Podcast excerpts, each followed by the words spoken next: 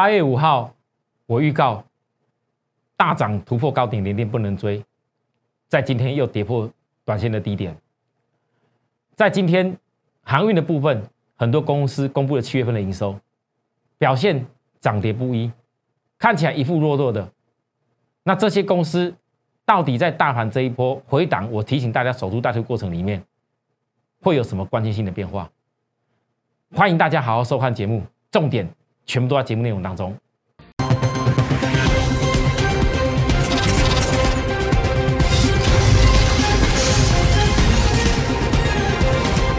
全国的观众朋友，大家好，欢迎收看今天股市帝国，我是张志成老师。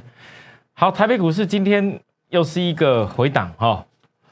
我从八月五号当天，我跟大家讲的很清楚，我希望投资人。如果说你在当天觉得人家一直跟你强调必须要买的追的电子股，或者说有一些 IC 设计等等的，我说那个地方有一些股票不会是最好的买点，因为大盘指标是到到了要过热区，因为到了月均线扣底是左边高，这个地方有压力不会是突破，所以我很清楚的跟大家讲，你应该要等的东西。是必须要去守株待兔的。好，大盘这几天压下来，各位投资人，你可以发现一个现象：昨天看起来好像一副是要拉一个稳的感觉，但是我昨天我相信跟大家讲的话，大家都一定记得住。这一种下影线一定是要测过，而今天大盘在压下来的时候呢，其实投资人仔细算一下，我过去教过大家的。第一个月均线，你还没有扣到低档的时候，这个地方任何量没有出来的突破都是没有用。好，第二个，你从低点来的时间转的一二三四五六七八九十，今天第几天？低点来是第一二三四五六七八九十十一，第十天没有错啊，第十天，你还要三天的时间，会见到另外一个底对底的十三天小时间转折。那我必须要讲。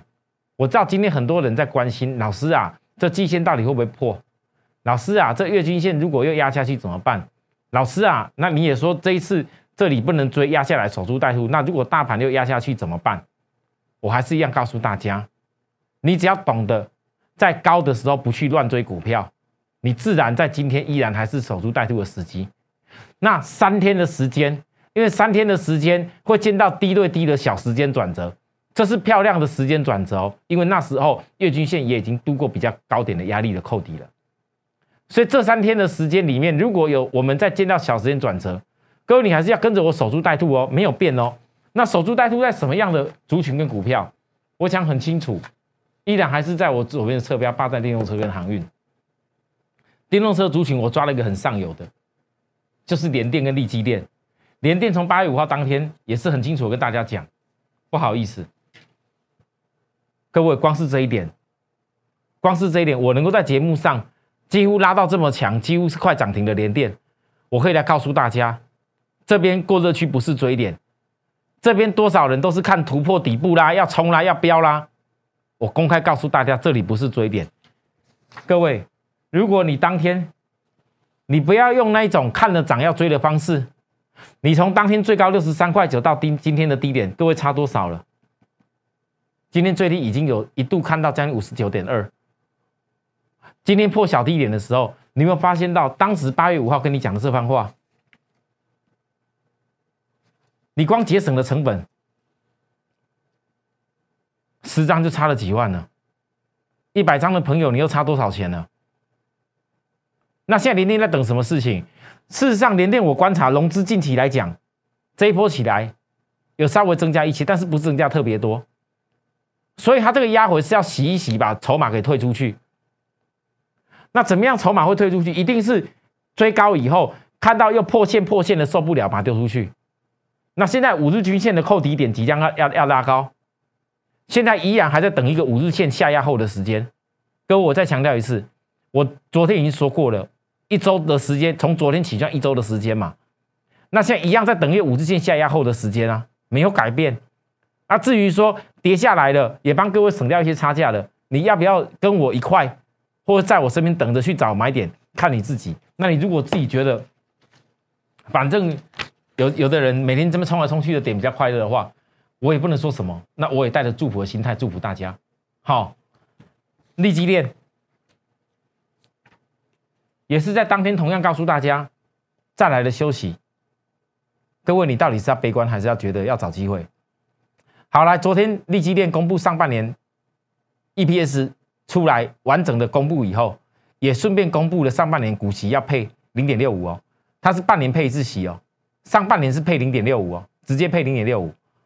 那我问各位，如果这一次压下来，在整个产业旺季还没到的时候，可以拉到未来低点的人，你是可以多赚一个配息的，多捞一笔。老师，这都压下来这样子的，还能看吗？我想普遍的投资人，你们一直在存在问题都一样。很多人不是没有买过好的公司，很多人不是自己投资的股票，曾经在低点投资以后拉到某个点放掉了，然后看到它涨又追了，啊，到最后为了要去学一些什么技术软体指标的。然后开始看什么突破去追啊，软体指标告诉你涨去买。我讲真的，你很多股票，当你过度的用一大堆技术什么东西去做的时候，真的你回想一下，远远比不上你从头到尾，你从低档好好的一路的做做做，爆爆爆爆上去，你只要坚持每一次不要追高，每一次压回的时候，有的小差价都争取，没的小差价就好好的忍住坐在上面去找机会。我问大家，这样子一路走来，从今年的低点五十一块高开始操作到现在，我没有改变过。每一次压回的时候，大家都怕的要死；每一次压回的时候，看到世世界联电、立基电大家压回，老师啊，这个又又完蛋了。很多投资人，你们在赖上面问我的，我都知道，我有看，因为其实很虽然我赖粉丝朋友不是说特别多。啊，将近有一万多人，也是有一点人。那有时候你们给我的东西，突然间跳进来一大堆人，说我没有办法一个一个回。那我看了一下大家的主要的问题，我会提出来我的节目上分享说明一下。但是各位投资人，你们发现到，你们如果能够训练自己颠倒起来做，我问大家，我的分析每一次的预告，不就是完全一模一样吗？或许今天在压下来的时候，很多人又说要破线了，要破就破吧。我我所想的都是，因为在我心里面，我不想像其他市场上有些分析师一样，永远都在讲过去，讲他今年今年那个什么哦，之前什么介绍你什么股票，哎，看涨停哦，啊又涨停哦，啊不管就是之前介绍你什么股票哦，赚了多少趴，什么多少趴，什么多少趴，我告诉大家啦，你们看了我这么久了，很多会员跟了我这么久了。我曾几何时一天到晚攻克涨停板，纵使我从今年五月啦，带着大家忍了将近一个多月以上的时间，可能快两个月，忍了一段时间，然后忍到一个二字头的二六零五的星星，忍到一个四字头的二六零六域名大涨一大波，忍了将近一个多月快两个月时间，结果那短短一个月的时间。全部获利起来，总共花费时间大概三个多月。我问大家，三个多月时间给你星星百万赚一百万，到底该恭喜还不该恭喜？是扎扎实实哦，大家都看得到我我怎么带着会员的哦。我不是那种什么以前什么给你推荐过，这一点我是真的今天好好说明一下。有些节目有些东西，我的会员跟我讲，老师最近市场上很多人好像分析师啊讲的股票跟你都很雷同，有点像呢。那他们为什么好像都都都都涨停，都都赚的比你多？不过我看，都之前好像没有什么讲过呢。老师，那个会是真的吗？因为我的会员有的很单纯，有的刚刚好看到我的节目，很认真在学习，当然在一个学习的心态，但是偶尔当然也会一不小心看到别人的节目了，啊，尤其看到刚好一样的股票的时候，一定心里面会问我了，为什么老师好像你？你介绍的股票，就常常跟大家这样讲，那为什么其他人都突然间跑出来啊？后面想听他讲讲看有没有什么内容跟老师差不多，都不见得不讲了啊？怎么涨停的时候又开始跟老师在讲呢？我的会员其实有很多人都问我这种问题，我要告诉大家，其实你们选择我，我相信你们有选择的重点跟你的眼光。我也知道，别人今天可以讲利基电，可以讲联电，可以讲世界先进，也可以讲航运，包山包海讲了一大堆，也可以讲钢铁，也可以讲 IC 设计，什么东西，短短不到一个月的时间，操作了大概二三十档股票，反正只要是有报告过、介绍过的，什么都可以拿出来。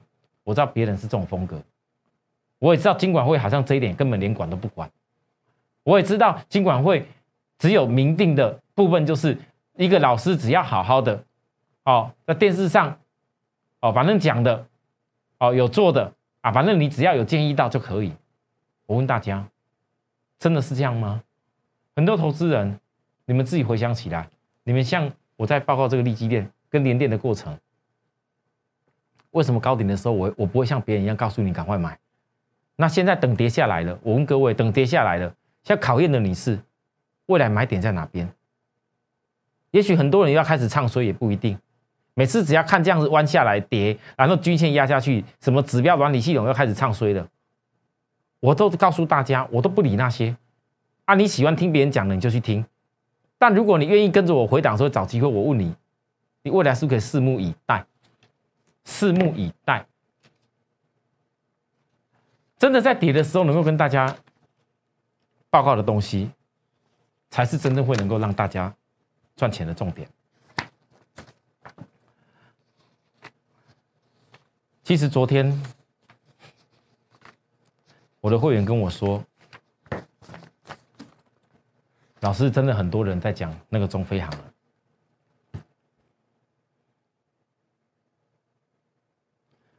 我其实今天节目有一点想大声的告诉大家，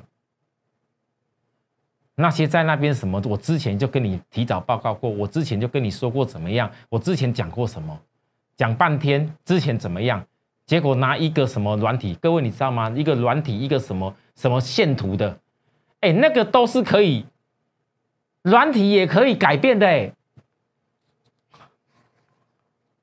人家讲的都比我更早。啊，偏偏我就讲一件事情。其实我真的有时候真的受不了很多电视上节目的那些老师们，一窝蜂的什么？我昨天就是知道很多人会一窝蜂的凑过来讲中飞航，所以我特别跟大家讲中飞航的部分。为什么我一定要给大家回顾？我八月四号告诉大家行业另一选择中型标嘛？我为什么要特别选这个时间告诉你我是怎么判断的？为什么还要告诉你八月五号？我这低本一笔的中型标嘛，那时候一个黑 K 哦，是跌的哦。我告诉大家，外资连买三周，目前不会出太多的，你安心的跟我好好锁定，就这两天。两天过后直接攻涨停。再告诉大家什么事情？也就是说，所有会员有动作过的人的成本一定都比较低。所以呢，我再告诉大家，为什么我昨天的节目要跟你回顾八月四号、八月五号。压回，然后后面的涨停，各位你来对，中飞航今天是下跌的，你要对一下来，这个八月五号是不是这一根？对吧？八月四号这边是不是长得跟这个一模一样？是不是在这里？红 K 黑 K 红 K 黑 K 红 K 黑 K 红 K 黑 K 一模一样。我张志成没有没有在那个地方。跟大家忽然冒出来的东西，而且我讲的东西一定是会员有的。来，各位你再来看，来，昨天跟大家看过我们那种普通会员，勉强的去买一些零股来的。来，八月五号星期四，我张志成绝对拿得出中飞航的动作，动作都在这里，你看得到的哪一种类的会员动作都在这里。好，各位，为什么我要讲这个事情？为什么我今天要特别拿事情告诉大家？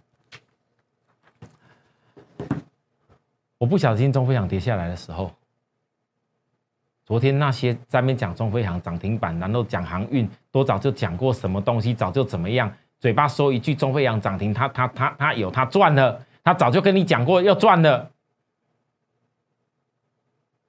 我不晓得他买在哪边，我不晓得那些老师拿不拿出证据来，不要只有一只嘴。真的不要只有一只嘴。好了，今天中飞航跌下来了，怎么分析？怎么分析？我说真的，今天跌下来，也许有的人不敢分析啦。昨天涨停敢分析，今天跌下不敢分析。为什么？我昨天的部分要特别回顾给大家看，我要告诉大家，我张志成在昨天的涨停板完全不可能，我完全不可能告诉会员任何一个需要追的动作。我不晓得你的老师涨停板是涨停板在哪里？涨停板当天涨停板不代表是真的是赚到涨停板，也许你就是追在涨停板的时候的人。八月五号星期四，我绝对拿得出来。各位，我不晓得你的老师到底买在哪里。为什么我今天讲这些话？因为当今天中飞扬跌下来的时候。有很多投资人就是昨天到了今天尾盘哦，收完盘差不多喽，特币赶快传个老师，我中汇行买在买在几乎那个那个涨停哦，好多老师都说多多好呢，怎么办？今天我又去加嘛啊，结果嘞，各位，如果你总是看涨停才要追的人，今天杀下来，什么都没有，什么都没有。尤其也许这家公司是还没涨完，你不一定。但如果你买点不对，你每次听到大概十个、八个、九个老师都讲好的时候，包含那些之前他们一直讲放空什么股票、放空什么航运的公司的那些人，现在都翻多了，还讲多讲的头头是道。我说真的，如果越来越多人那么喜欢航运，带着融资进来这边每天搞来搞去，那么多人喜欢表演。什么低买高卖多厉害？我张志成哪一天我就送给你们不做了啦，好不好？送给大家，送给那些喜欢做老师们，我一定会。我今天讲这个是要告诉许多投资人，也顺便告诉一些那些每天只会靠一只嘴，然后上电视上吸引呢，什么之前什么软体什么指标什么我技术怎么样啊？什么转折，我之前就讲过了。这就台湾投顾界的弊病啦！讲过什么？讲过了，讲过就算数啊！很多会员听的是心里在淌血啊！啊，偏偏那些人呢，很多投资人，你就是永远被去讲过了，你就是喜欢自己要试试看啊！结果呢，人家讲过了，一个涨停印个图而已。你看他节目，很多人很多老师的节目，我说句实在话，跟我讲的很类似啊。我会员真的跟我讲，但我今天为什么说这番话？我也告诉那些老师也注意一下，你有办法就拿出证据来啦。如果拿不出证据的话，你不要再用这种方式在在那害人家啦。我说真的，我今天张志成，我全部讲在前面，哪怕今天航运股有压回，但是大家也知道，我讲的航运股绝对不是像你想象的一样。什么长荣啦，哦，阳明啦，万海啦，台华啦，从高点一路套下来，我可没有哎，我每一个关键点，每一个关键的那一个哪里不能够买，哪个地方破线的指标背离了可以买，我全部讲的一清二楚。到了最近，我告诉大家，我知道整理的稍微久一点，很多会员也一样，辛苦的在忍耐一些整理。这些我都知道，但是我要问许多观众朋友：难道你们觉得股市的投资是反正只要股票会涨就好了？然后所有的那些基本面老师也没什么好分析了？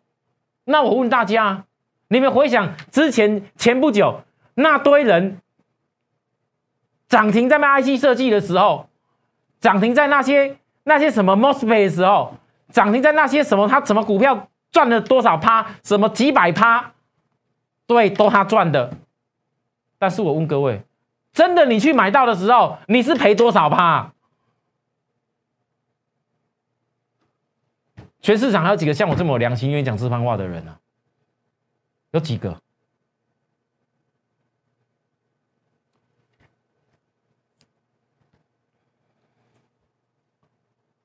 纵使今天下跌，我还是要告诉大家。各位有些基本面你要了解一下，我不敢说什么航运一定要飞天遁地，但是我现在判断疫情仍在之下，近期市场上 Delta 的部分，在国外也常常都每天都有一些增加的人口数。我觉得这是一个疫情还没完全克服必然的结果，但是疫情绝对没有像以前那么恐慌。可是我一直跟大家强调，这个疫情到底对人类带来多大的影响？我为什么在昨天请许多投资人，如果有空的话，去看一本书？那一本书里面讲的非常详细，讲到很多过去怎么货柜产生的历史，为什么会有货柜？为什么在货柜之前用用先用散装轮在载？为什么到了货柜多少年以后会有所谓的货柜港等等的？他讲了很多。这当中其实你仔细去观察一个现象，这现在告诉我们，现在所谓的航运，在疫情过后，它变成是一个全球运输的关键。它不是只是单纯在航运的因素而已。也就是因为如此，所以大家以前。在看这些航运的时候，讲真的，都觉得它真的实在是没有什么理由，也没什么好空间。我记得在今年二月份，当时跟大家在报告那个杨明的时候，你知道我有多少会员多排斥吗？一大堆，一大堆会员，二十出头块的阳明，哎。排斥的要死，老师，你做那什么航运股，我不认识，我不懂，而且还大家都在讲航运股不对，不行，不能做，已经从去年几块钱怎么样了，涨了，这个已经有问题了，千万不能碰。老师，航运股没做过，不敢摸，结果讲这番话的人到最后今年都后悔的要死。我说真的，那为什么我今年要跟大家讲这番航运的故事跟内容？跟你必须要投资的一些理解的故事，我再问各位：如果这疫情还在，是全球的运输不容易停歇。这个疫情改变了很多人类的生活，还包含产品制造的结构。我告诉大家，你光是海运的部分，Delta 的病毒肆虐，现在又导致了越南凯莱港、盖梅国际港两大码头的。开始停收货柜。昨天的那个空运的新闻讲过了，我不讲了。那我讲今天跌的海运。那塞港严重，货柜海运很容易会出现极端的运价，因为这些塞港有很多的国家陆陆续续的为了克服这些疫情的问题，它可能港就开始停了。为什么？你们知道这些港必须有些东西必须要稍微停一下吗？比较先进的一些港，那些。呃呃，自贸港，或者是说一些欧洲国家，它可能在这些港盖的过程当中，运用了很多科技的技术。这科技的技术会让那些货柜减少一些工人。可是，在某些世界上的一些港，你不得否认，某些东西你还是要很大量的工人在运作。有大量工人变成就会有群聚的因素啊。这样各位了解吗？所以整个一个海运，你不要说只有货柜会塞港的因素，其实连。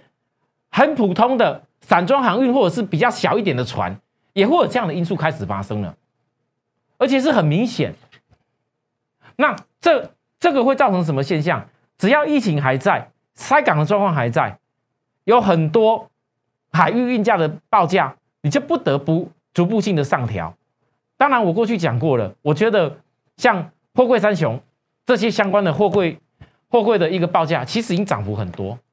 现在轮到是欧洲线涨得比较比较明显，其他的美东跟美西已经没有那么大幅度，但是他们这些公司只要货柜的运价指数维持在一个水准，投资人你要了解这样的一个载货，我坦白讲啊，比较大型一点的公司的船呐，有的人可能真的不知道，比较大型一点的船，大概一年里面大概能够来回跑能跑个六趟。那跑一趟呢？你像最近才刚下下下下下海下来那个长龙一艘很大那个船有没有？那很大那个船，各位，你知道它造价呢？造价的部分是好多好多亿美金哦。但是这个造价的部分，跑一趟来回就已经把所有成本给给要回来。所以我只能讲，我觉得现在航运的公司给我看到的关键是在那毛利率的能力。不是仅止于因为说什么获利 EPS 多怎么样，那不是我看的关键。所以你现在你要了解，假设一家公司在这里，因为最近这时间，我说句实在话，最近因为市场太多了，为什么我会讲到很多人都要学的一直讲航运，一直讲航运有多好，做空的都做到受不了，开始班都讲航运，结果嘞，很多投资人就是喜欢觉得，哎呀哎，我我我比对下来。这么多人都在讲，我赶快赶快赶快来来大买重压，然后我我我我来用融资摧毁，然后我来干嘛？冲来冲去的。我告诉各位，投资没有你想那么简单。你坚持做好一件事情就可以。如果你能够分析出一家公司现在虽然股价比较不利，多头的样子，但是它却你能够分析得出来，它有潜在应该要涨的一个空间跟价价值的话，我问你，你的分析是显得很有意义了。长隆。上半年 EPS 十五点零三，毛利率五十四点七八。啊，各位毛五十四点七八，七月份营收公布出来月增超过两成，我简单的算，长隆 EPS 单月有机会超过四点七元。这几天指标已经慢慢带上来，今天虽然是压回，但是我要很清楚告诉各位，就我目前看到这些获利的能力。这股价绝对会有一个可以比的空间。那我预估是因为现在指标已经带上来了，我也不会再。其实各位，你看到这个知道，我不可能再告诉你一直加码，也该低一点的时候跟大家讲过了。我会在指标拉高的时候，在堆高点的时候，我去找寻我的获利点。我话都讲在前面，我不用跟他讲的一样。为了一个行长荣，每天一下涨一下跌，咱们咱们搞来搞去的，我不是那种风格。我的操作有我的一个准则，好。然后还有包含什么？来，各位，域名，我知道今天讲散装航运，很多人会想个问题，老师啊，域名好像公布七月份营收又又十三亿多，哎，很很棒哎，又几乎创下一年一年来的新高点，而且成长将近超过百分之十七，也比上个月。我要告诉大家，当股票躺在这里的时候。当股票压着压着在那里的时候，你怎么样的利多，你也不会觉得很重要了。把波板盘拉回来。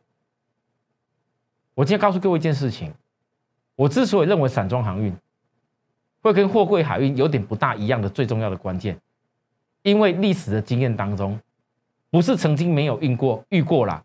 今年是因为疫情的因素、塞港因素，所以运费拉高嘛，对不对？以前曾经有发生过一些历史，运费拉得很高的时候，油价高涨。那时候油价的附加费好多好贵好多，光占货运货柜海运成本就将近了百分之五十以上了。那时候也曾经遇过运费高涨的时候，结果怎么做你知道吗？那时候一些比较属于散装的小船就开始生兴起了，历史都看得到的。那假设现在这种运运价货柜运价一直维持在这种水平的时候，我问大家，历史经验，货柜运价过高的时候。短程运输就会兴起，那短程运输的部分指的是哪哪些哪些船啊？我想答案就很清楚。那当然你会讲，老师啊，这股票也没有什么动，你分析这干嘛？你也可以，你也可以讲信心，股票也没有动，今天还压压下去，其实一步又快破底的样子。那我告诉各位，七月份的营收，昨天很多人看到七月份营收，很多很多投资人又在赖上面问我了。各位投资人，我赖的部分对了，是给你问。可是你在问之后，问之前，你要先想个问题：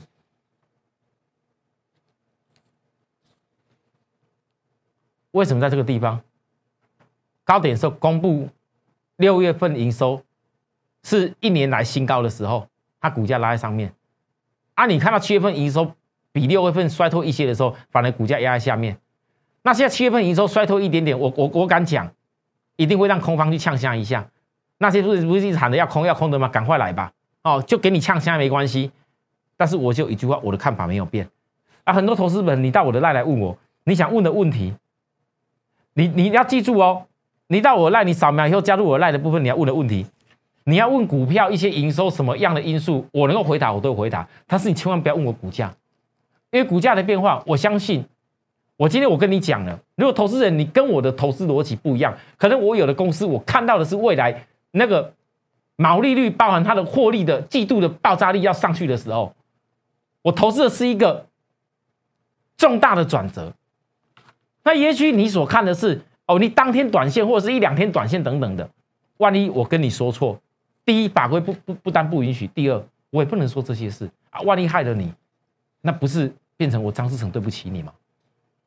所以很多投资人，你来到我的 line，我知道大家投资的股票也很多种，有的也许正好投资到航运，有的正好投资到相关的这个半导体，有的正好投资到哪些股票，我曾经有说过那个涨跌变化的。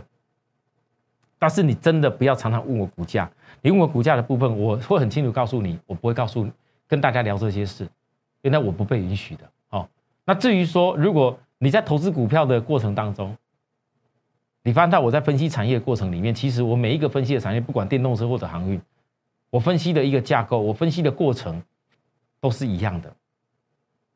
很多投资人，如果你要学习的东西是我们从产业架构，然后去善用买卖点。